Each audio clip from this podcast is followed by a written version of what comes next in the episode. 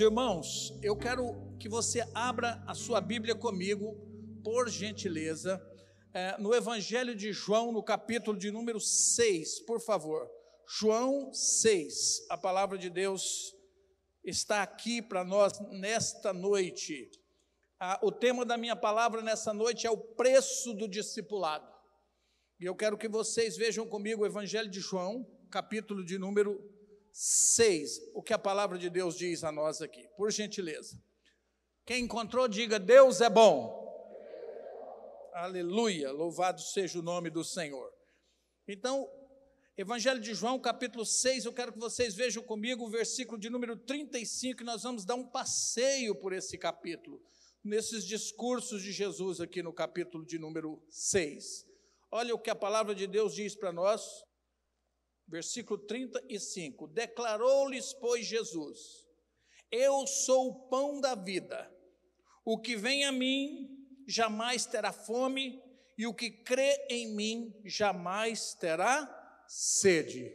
Todos olhem no telão aqui comigo, por favor. Vamos juntos ler o que está aqui no telão? Declarou-lhes, pois, Jesus: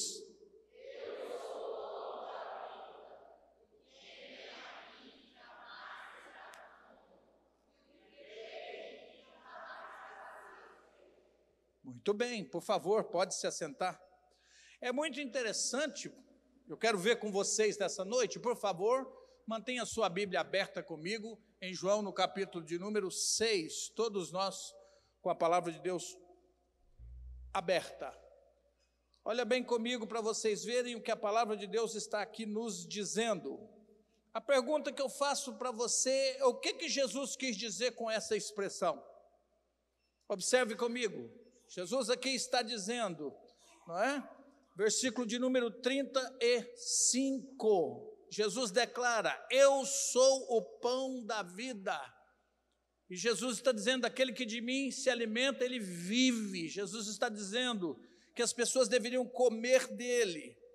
Aqui vocês vão encontrar comigo que antes Jesus havia feito milagres Jesus havia multiplicado pães, os peixes foram multiplicados, o povo estava comendo, estava farto. Jesus havia arregimentado para si uma multidão de pessoas que estavam muito alegres com ele. Eram 15 mil pessoas que estavam aqui com Jesus. Muito interessante. 15 mil pessoas estavam seguindo Jesus e andando atrás dele.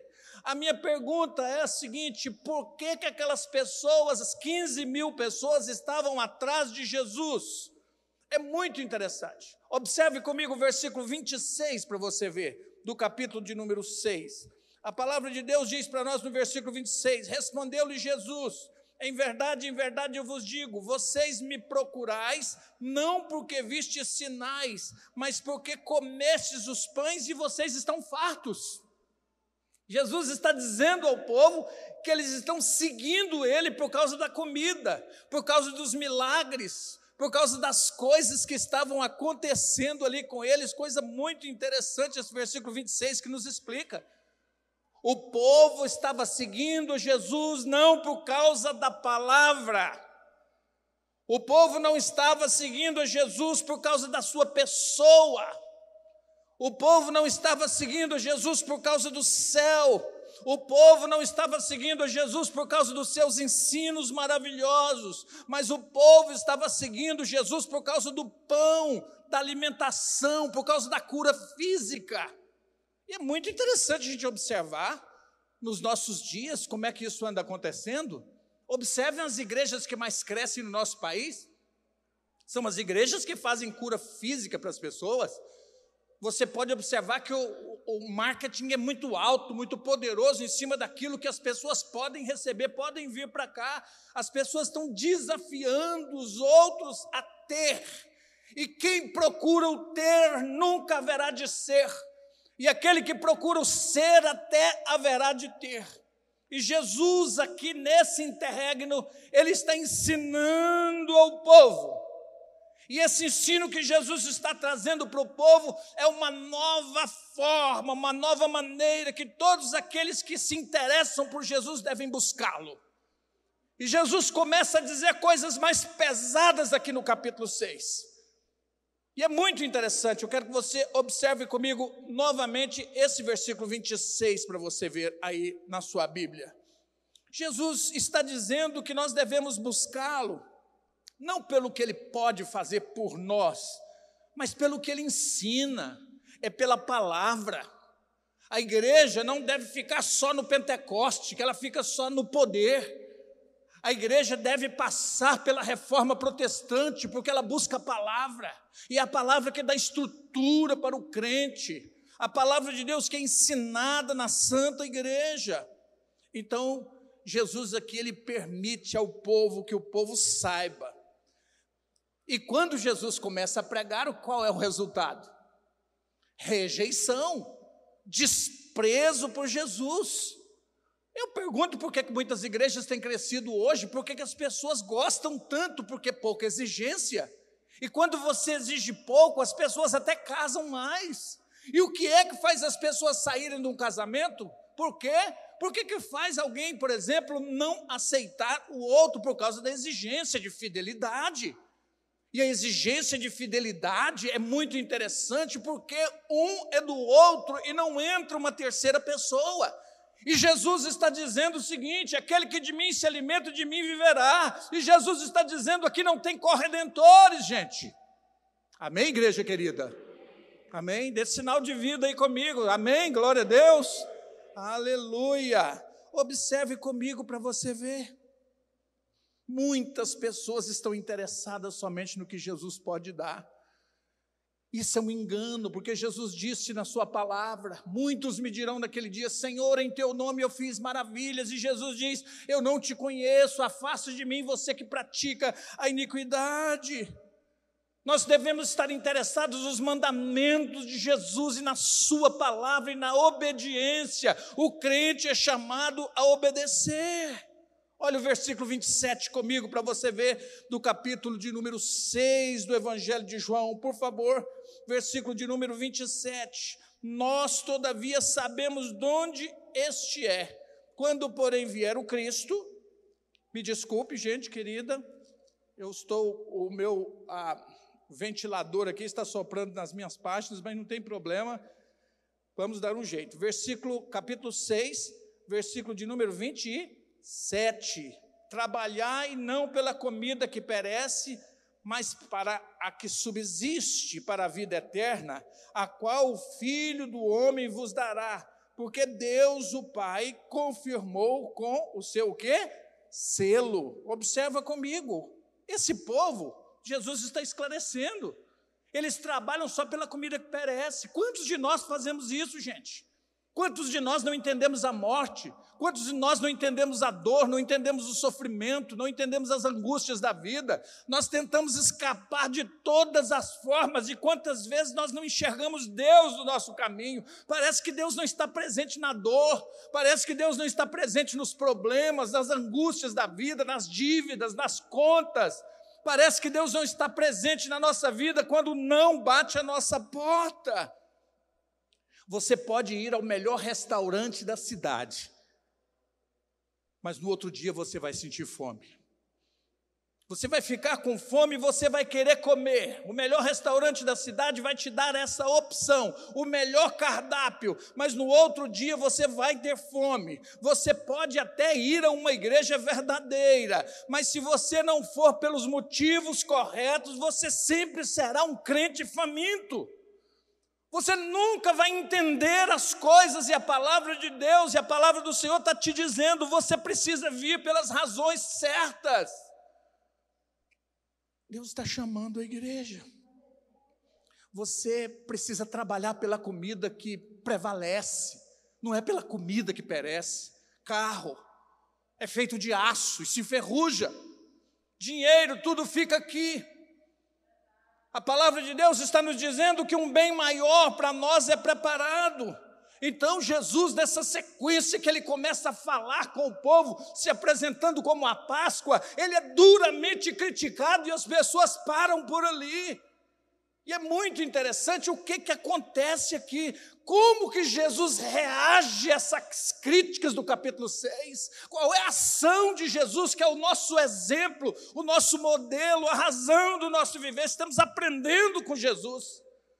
Porque tem pessoas que, se ele não tiver um tanto de like no Instagram, ele fica depressivo. Se alguém não o cumprimentar, ele adoece. E Jesus aqui é duramente criticado. E como que Jesus reage? Em primeiro lugar, eu vou dizer a você: Jesus não se preocupa com quantidade, ele se preocupa com qualidade. E como ele não estava preocupado com quantidade, as pessoas começaram a ir embora e ele ficou muito bem com Deus, porque Jesus tinha comunhão com o Pai, Jesus ia para o seu canto de oração, Jesus sabia da sua vida. Jesus não se preocupava com críticas e nem com os críticos, Jesus se preocupava em pregar a santa e bendita palavra de Deus, e era isso que era a sua grande preocupação. Jesus se interessava por qualidade e não simplesmente por quantidade. E nós, quando importamos com quantidade, nós nos importamos com crítica. Porque eu tenho que vender muito, porque senão meu produto não é bom, e isso não é verdade, isso não significa bem isso. Eu preciso compreender que quando a igreja está com poucas pessoas, é uma igreja fria, uma igreja que não tem o poder do Espírito Santo, uma igreja lotada, pode ser uma igreja simplesmente cheia de gente vazia. E Deus está nos chamando para a realidade. Primeiro passo, Jesus não se preocupava com quantidade. A reação de Jesus primeiro foi essa. A segunda questão de como Jesus reage a essas críticas é que o nosso Senhor e Salvador Jesus Cristo não se preocupava em agradar as pessoas, ele se preocupava em agradar a Deus. Jesus era manso, Jesus era humilde de coração, Jesus cheio do Espírito Santo, mas ele não se ocupou em agradar gente, em agradar pessoas. É muito interessante. O ministério de Jesus não era balançar berço, o ministério do nosso Senhor Jesus Cristo não era balançar bebês, o ministério de Jesus era treinar soldados, era treinar guerreiros, e ele sabia disso, porque quem, quando a igreja se envolve em estar balançando bebês, em estar se envolvendo com a emoção das pessoas, ela não cumpre a missão de Deus aqui neste mundo, que exige pessoas aguerridas, corajosas, envolvidas e alistadas, e não somente visitantes. A palavra de Deus está nos chamando a atenção nesta noite. Jesus trabalhava para amadurecer os crentes e não para entretê-los, como se faz nesse tempo. Há pouco tempo em São Paulo eu soube que uma igreja colocou um ringue e colocou um, umas luvas de boxe para que as pessoas pudessem assistir lutas. E as pessoas estavam vindo para os cultos e elas estavam indo para o parque da igreja para ver lutas onde as pessoas se ensanguentavam. E eu lembrei bem que em Roma se fazia isso, o Coliseu se ocupava com isso, e muitas vezes se ocupava em ver as feras matando as pessoas. E a igreja de Jesus, ela se ocupa com a verdade. Em primeiro lugar, Jesus não se importava com críticas. Segundo lugar, Jesus não se ocupava a agradar as pessoas. E em terceiro lugar, Jesus não se preocupava com a sua própria vida. Quando as pessoas diziam a Jesus, eu vou matar você, ele dizia, eu já estou morto. Ele não se preocupava com isso. A vida é tão importante, mas tem algo mais importante do que isso, que é agradar a Deus. E você se lembra bem do apóstolo Paulo, quando ele dizia, eu já estou crucificado com Cristo. Para mim, viver é Cristo e morrer é lucro, mas isso parece uma utopia nesse mundo dessa cultura fugaz, efêmera, que circunda os nossos ouvidos e os nossos olhos. E Deus está chamando as pessoas, não obstante, eu sei que o eco dessa mensagem pode não alcançar o âmago, o interior do coração das pessoas e entrar por um ouvido e sair por outro mas nós não devemos calar os nossos lábios, parar de ensinar a palavra e de exigir das pessoas uma postura diante de Deus. Deus está chamando pessoas nesse tempo de frieza. Eu fico imaginando a volta do Senhor. O dia que Jesus voltar, eu não precisarei mais pregar a palavra. Eu não vou precisar mais me preocupar com o rumo que as pessoas estão tomando nas suas vidas. E se elas estão envolvidas no reino de Deus ou não, porque Deus conhece os seus caminhos. Deus sabe a que ponto você se envolve com Ele, e Deus sabe de todas as coisas. Os fiéis seguidores de Jesus se comportam assim. Venha comigo na palavra de Deus em Gálatas capítulo 2, versículo de número 20, por favor. Gálatas capítulo 2, versículo de número 20. Logo, já não sou eu que vive, mas Cristo vive em mim. E esse viver que agora eu tenho na carne, eu vivo pela fé no Filho de Deus que me amou e a si mesmo se entregou por mim. Essa fala é de um homem idoso que tem experiência com Cristo. Essa fala é de um homem que está preocupado com Tito, está preocupado com Timóteo, está preocupado com Onésimo, está preocupado com Lucas, está preocupado com João Marcos, não obstante os Alexandres, os Latoeiros o deixasse, Demas amasse mais o presente século. Mas a palavra de Deus está chamando o crente agora à responsabilidade nesse tempo de pandemia, para regimentar-se na santa obra de Deus. Nós e os nossos filhos, Deus nos chama e Deus nos comissiona e nos vocaciona para essa obra.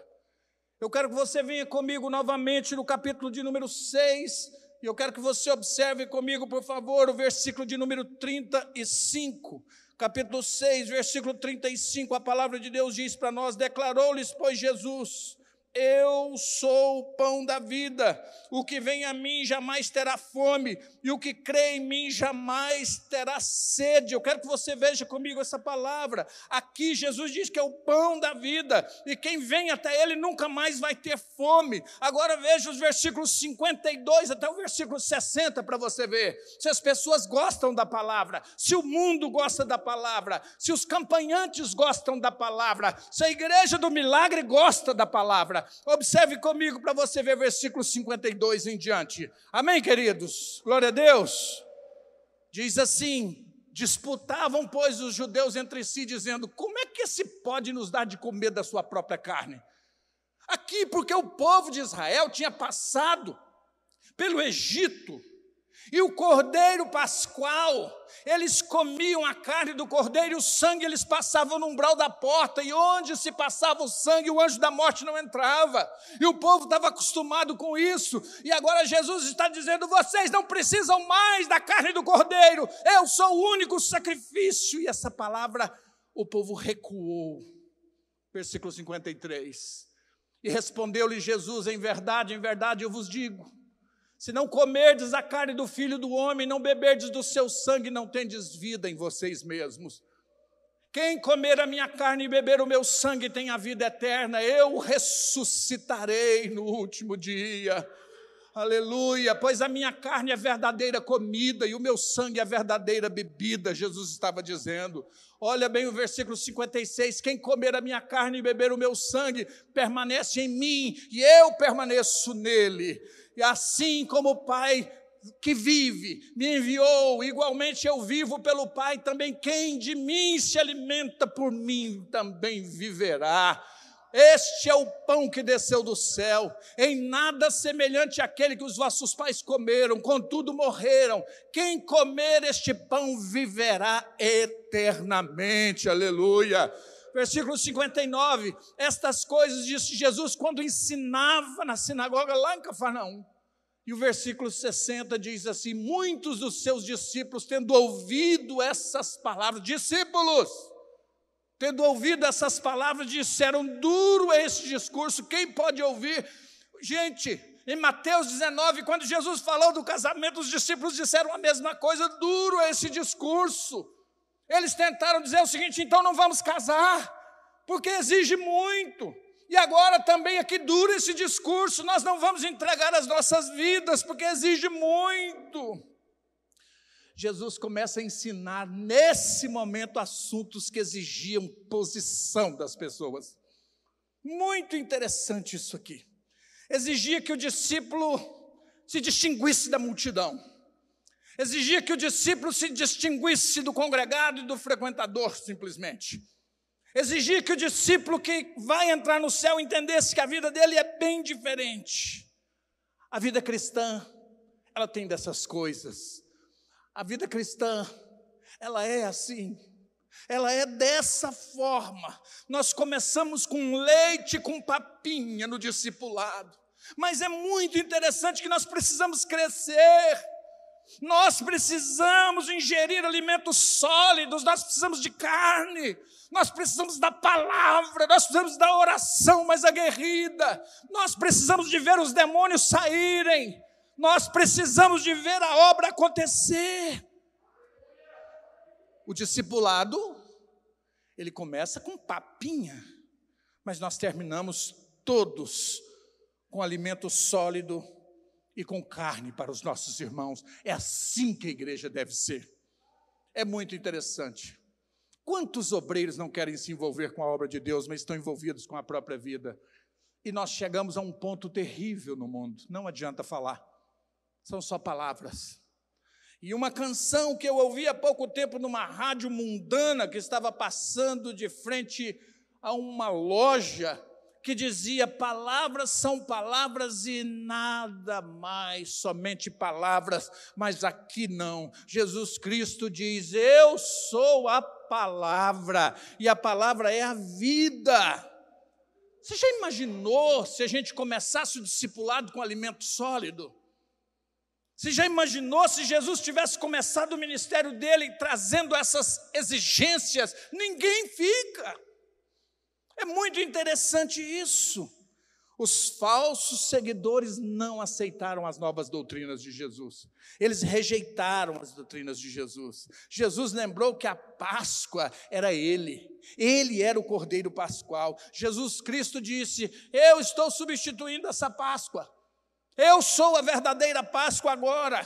O meu sangue e a minha carne matará a fome e matará a sede de vocês. E o que, que significa isso? Vamos para o versículo 35 do capítulo 6, por favor. Abra sua Bíblia comigo e veja. O que, que significa beber o sangue de Jesus e comer a carne de Jesus?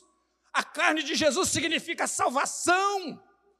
A salvação que a traça não come, a ferrugem não corrói, os ladrões não escavam e não roubam a salvação que Satanás não toma posse dela, a salvação que Jesus livra o crente do inferno. Todo aquele que conhece Jesus e sabe o que Jesus fez na cruz do Calvário. Amém, gente querida? Queridos, por favor, não se ocupe com outra coisa a não ser com a palavra nessa noite. Por favor. Essa mensagem, esses dias eu tenho pensado muito, muito nessas coisas. E eu, eu sinto quantas vezes isso pode ser coisa só da minha cabeça, que o meu tempo aqui no mundo, ele, eu não sei, penso às vezes que ele está curto, e eu preciso pregar a palavra. Eu não tenho tempo para agradar a gente. Eu tenho tempo para anunciar a palavra de Deus e todos aqueles que quiserem pregar a palavra, que venham comigo, que ouça essa palavra, que pega ela e guarda dentro do seu coração. Todo aquele que conhece o que Jesus fez na cruz do Calvário, esse é salvo. Aquele que vive por Jesus, que anda com o nosso Senhor e Salvador Jesus Cristo. E beber o sangue de Jesus, o que, que significa? Venha comigo em 1 João capítulo 1, versículo de número 7. Beber o sangue de Jesus Cristo significa, meus irmãos, que nós somos uma nova criatura significa que nós somos santificados, lavados, os nossos pecados foram perdoados, a cédula de dívida que consistia contra nós foi rasgada na cruz do Calvário. E o crente tem que viver por esta fé, segurar mesmo nas mãos de Jesus e dizer: Eu tomo posição junto contigo, Jesus de Nazaré. É muito interessante, olha bem o que a palavra de Deus diz para nós. Se, porém, andarmos na luz, como Ele na luz está, mantenhamos comunhão uns com os outros, e o sangue do nosso Senhor Jesus Cristo, seu único Filho, nos purifica de todo o pecado. Mas não é isso que nós vamos fazer hoje à noite, nós estamos perdendo a noção da Santa Ceia. A ceia está virando um culto emocional, onde o crente precisa de boa música e de entretenimento, e Jesus está dizendo: o discípulo precisa de carne, e Jesus está dizendo: vocês estão diante da minha ceia. Os judeus queriam Messias, gente. E o Messias que os judeus queriam para controlar as leis do Estado, mas eles não queriam um Messias para controlar a lei do coração deles. Eles queriam um Messias que mantivesse, sabe o quê? Olha bem, um país sem inflação, um país com muita alimentação farta, um país onde as pessoas possam comprar um pacote de viagem todos os anos e viajar e ficar bem, mas eles não queriam um Messias que controlasse as leis do seu próprio coração. Mas Jesus veio para controlar as nossas vidas. Jesus veio para controlar os nossos corações. Jesus veio para matar o nosso desejo de pecado e nos dar desejo de vida eterna. Jesus Cristo disse: O que de mim se alimenta, de mim viverá. Observe uma pessoa que é mais vegana para você ver. Alguém, uma pessoa que você chega e serve, você vai servir um certo tipo de alimento, a pessoa diz: Eu não como porque ele sabe o que é a saúde, sabe o quanta preocupação em se alimentar de qualquer forma e ter uma saúde destruída com o tempo. E o crente também sabe que o corpo dele não é morada de pecado e que Satanás está sempre colocando um prato pronto para você, e você não pode fazer como Saul, você não pode de forma alguma rejeitar as bênçãos de Deus e fazer do seu jeito. Você não pode fazer outro, como outra pessoa que é como Esaú, quer trocar a primogenitura por um prato de lentilha. Nós precisamos hoje de nos posicionar diante de Jesus. Nós precisamos hoje voltar para a graça de Deus. Mas tem gente que se alimenta de si mesma, o ego é muito grande ouve os seus próprios pensamentos. A palavra de Deus fica em segundo plano. Primeiro, ouço a mim mesmo. Ouve muito os seus pensamentos, ouve muito o que te interessa. E a palavra de Deus fica em segundo plano. E o que tem de crente que não tem comunhão com Deus e me entristece saber que um crente foi para outra igreja para ouvir um profeta, porque ele não conhece a palavra e a letra da palavra parece que ele está lendo em outro idioma que ele não entende. Ele quer ouvir línguas estranhas, sendo que ele não entende nem o português que está escrito na Bíblia dele. E a palavra de Deus vem dizendo o seguinte: o crente não tem que orar, perguntando, Deus, eu vou orar para o Senhor falar comigo. Você tem que ler a Bíblia para Deus falar com você. E é na palavra de Deus que estão as ordenanças para nós. Agora entra a intimidade. Intimidade com Jesus. Eu tive um professor que ele era muito religioso, mas ele era ateu. E um dia ele ensinava sobre a história dos hebreus numa sala de aula chamada a disciplina chamava Psicologia da Saúde. Muito interessante aquele professor. E ele falava coisas muito interessantes da história de Israel.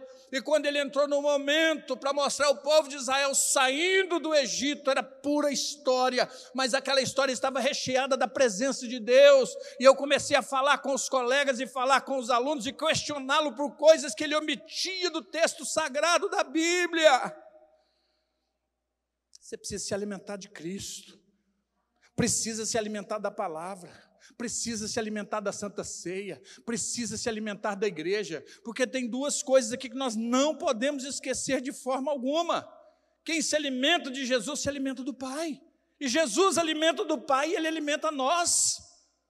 E esse alimento precisa ser diário, constante. Mas tem uma coisa nesse texto que me chama muita atenção e que eu calo diante dele, da sinceridade do ímpio.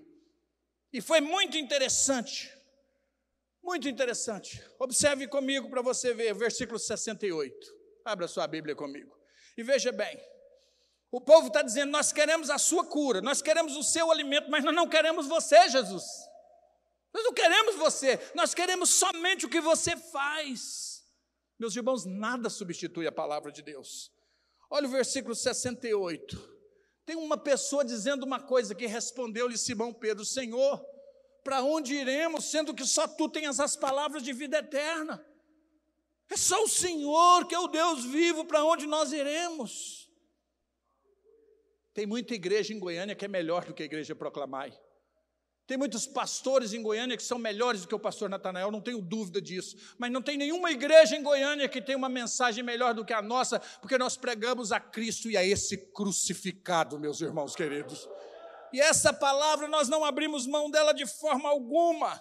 O melhor da nossa igreja é a nossa sinceridade na pregação, é a vida que nós não abrimos mão de que Jesus vem, é uma igreja cristocêntrica, uma igreja pegada à palavra de Deus e custe o que custar. Nós queremos voltar a nossa atenção para a santa e bendita palavra de Deus, porque Jesus é o nosso único, excelso Senhor e Salvador. Agora, você pode até pensar que está rejeitando a igreja, vivendo de qualquer jeito. Mas você está rejeitando é a Jesus. Você que não se envolve, meu irmão. Você fica, não se envolve, você está de fora. Jesus está te chamando para dentro. Jesus está te chamando para missão, porque Jesus está regimentando as pessoas.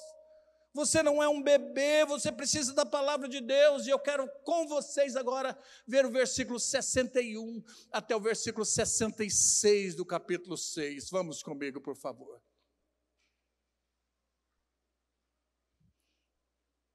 A palavra de Deus diz assim: Mas Jesus, sabendo por si mesmo que eles murmuravam a respeito das suas palavras, interpelou-os e Jesus perguntou o seguinte: Isso que eu disse sobre o meu, a minha carne alimenta vocês, o meu sangue mata a sede de vocês, escandaliza vocês? E o versículo seguinte diz: Que será, pois, se virdes o filho do homem subir para o lugar onde primeiro estava? É muito interessante isso aqui. O que, que vocês podem dizer disso? O próximo versículo diz assim: O espírito é o que vos vivifica, a carne para nada aproveita. As palavras que eu vos tenho dito são espírito e são vida. Jesus está dizendo: não se ocupem simplesmente em ganhar aquele alimento da carne porque naquele tempo as pessoas estavam passando uma caristia terrível, e qualquer pessoa que trouxesse um pedaço de pão era uma pessoa milionária. E Jesus multiplicou pães e peixes, que sobrou várias dezenas de cestos cheios de alimento. Pães e peixes de sobra, e as pessoas olharam e disseram: tudo que nós queremos é prosperidade. E Jesus disse: Mas eu tenho uma prosperidade plena para vocês. Jesus quer fazer o povo dele pensar. Jesus não quer uma igreja que somente se emociona, uma igreja que somente pula. Jesus quer uma igreja que se posiciona. Se você entender comigo o que Jesus está dizendo, versículo 64, contudo, há descrente entre vocês, Jesus está dizendo, a palavra está dizendo a descrente no meio de vocês, pois Jesus sabia desde o princípio quais eram os que não criam e quem iria traí-lo. Interessante isso, não é, gente? Essa palavra. Olha comigo para vocês verem, se envolva com a palavra comigo. Vamos juntos. E prosseguiu: Por causa disto é que vos tenho dito: ninguém poderá vir a mim pelo Pai, se ele não conceder somente pode vir se passar pelo Calvário, se nascer de novo, se entregar à vida. Se houver morte, porque a vida cristã começa com morte, primeiro a gente morre, depois a gente vive, não tem cruz de viludo, não tem como viver o Evangelho se não houver uma entrega total. Não tem como de viver mundo e viver a vida cristã, é enganação, igreja querida. É muito interessante isso aqui. Versículo 65, Jesus está dizendo isso. E o 66, ele diz assim: à vista disso, olha bem, muitos dos seus discípulos o abandonaram e já não andavam mais com ele. Vergonha dele. Quantas vezes eu fui abandonado pregando o evangelho na igreja proclamai? E o que eu fiz neste lugar foi anunciar a Cristo e a esse crucificado. Quantas pessoas, quando se prega a verdade, você é amado por poucos e abandonado por muitos. Quando se prega a palavra de Deus viva, santa e verdadeira, por que, que essas 15 mil pessoas abandonaram Jesus no início do capítulo 6, que estavam lá com ele, dando vivas e bajulando e elogiando a Jesus? Nós encontramos em João no capítulo 3 um homem que chega para Jesus e diz: O Senhor é de Deus, porque ninguém pode fazer essas coisas maravilhosas que o Senhor faz se não for de Deus. E Jesus diz assim: Ei, amigo, você precisa nascer de novo da água do Espírito se você quiser ver o reino de Deus. Aquele homem fica atônito com as palavras de Jesus. Por que, que esse povo não suportou a verdade? A minha pergunta é essa nessa noite para a nossa semana. Por quê? Veja o versículo 60 comigo para você ver. Olha bem, versículo 60. Muitos dos seus discípulos, tendo ouvido tais palavras, disseram: duro esse discurso. Por isso que a igreja tem adocicado a palavra nesse tempo. Porque ela precisa de mais vacas para os currais e bois e de poucas ovelhas para. Qual é o nome de onde a ovelha fica? Onde a ovelha fica? Aprisco. Curral é o lugar do boi. Aprisco. A igreja é aprisco do Senhor. Deus dá prosperidade, dá. Mas antes, Ele quer ver uma entrega verdadeira por parte de cada crente. Quem suporta a verdade? Observe comigo que as pessoas precisam aceitar a palavra na mesma proporção que aceitam a Cristo, que as pessoas aceitam a Cristo, mas rejeitam a palavra, e as pessoas ficam cantando salmos. Uma senhora há pouco tempo, membro de uma igreja pentecostal em Goiânia, ela queria ouvir a Deus. Ela disse: Eu quero ouvir a Deus. E uma mulher disse o seguinte: Eu tenho um caminho para você ouvir a Deus, que Ele vai falar com você. Você precisa de resposta? Preciso. Estou congregando numa igreja e vou te contar: os profetas lá são fracos. E deu endereço a ela para ela ir à cidade de Trindade. Falou: só tem uma coisa, você precisa chegar lá às quatro horas da manhã. Está marcado para você. Se você chegar quatro e um, você não vai ouvir. Ela chegou, acordou às três da manhã e partiu. Quando ela entrou dentro daquele lugar, ela passando por trás de uma mesa, tinha uns homens sentados. Um homem ficou incorporado com um espírito maligno e disse: Você veio, né? Ele me disse que você vinha, vem aqui que eu quero falar com você. E ela ouviu tudo que Satanás tinha a dizer a ela naquela noite. E ela ficou estupefata com aquilo. E ele disse: Não me abandone mais, porque você acabou de fazer uma aliança comigo. E o inimigo, ele honra a aliança que as pessoas fazem com ele, porque ele tem interesse da morte. E Jesus honra a aliança que o crente faz com ele, porque Jesus gera vida e vida eterna para o crente. Jesus e a palavra. A palavra e Jesus. Amem a palavra. Irmãos, não fique sem ler a palavra. Todo dia o crente precisa ler a palavra. A palavra não é brincadeira. Eu, Adriana fazendo aqui a festa das mães, e ela me chamou um dia para ir a Campinas com ela. E quando eu entrei num lugar para ela comprar umas coisas lá, essas rosinhas, não sei o que, que ela estava comprando, eu vi uma Bíblia. E a Bíblia estava do lado do caixa da mulher. E tanto do entretenimento daquela loja, eu entrei e fui para perto daquela Bíblia. Aquela Bíblia tinha tantas folhas amassadas. Aquela Bíblia estava tão feia que eu comecei folha por folha, enquanto a minha esposa olhava os aviamentos lá, a consertar folha por folha. E a mulher chegou para mim e disse: Senhor, pois não. Eu disse: Eu estou no bem mais precioso que você tem na loja, que é a palavra de Deus. Você observa ela, como ela está feia e mal cuidada. E comecei a desdobrar cada folha da palavra, porque o amor pela palavra a reforma protestante, que custou a vida dos nossos irmãos, que relembraram lá da cruz do Calvário, sola Christus, sola fide, sola Escritura. É somente pela fé em Jesus de Nazaré e nós não podemos trair essa palavra de forma alguma. Eu encerro essa palavra contando para você uma ilustração sobre pão. Na Segunda Guerra Mundial, Adolf Hitler ele começou a regimentar alguns meninos, meninos de 11 a 12 anos de idade somente.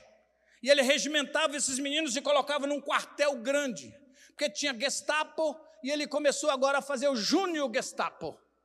E Hitler, então, todos os seus comandados colocavam esses meninos, e os meninos tinham ração de comida muito reduzida, e aquelas crianças passavam fome.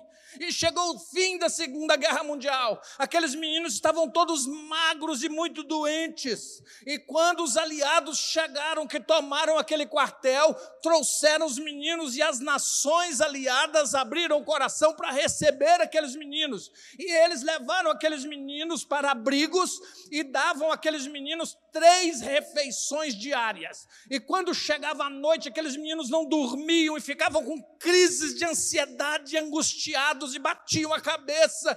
E eles começaram a estudar. Os psicólogos, os psiquiatras e os assistentes sociais começaram a estudar o comportamento dos meninos. Diz, o que está acontecendo?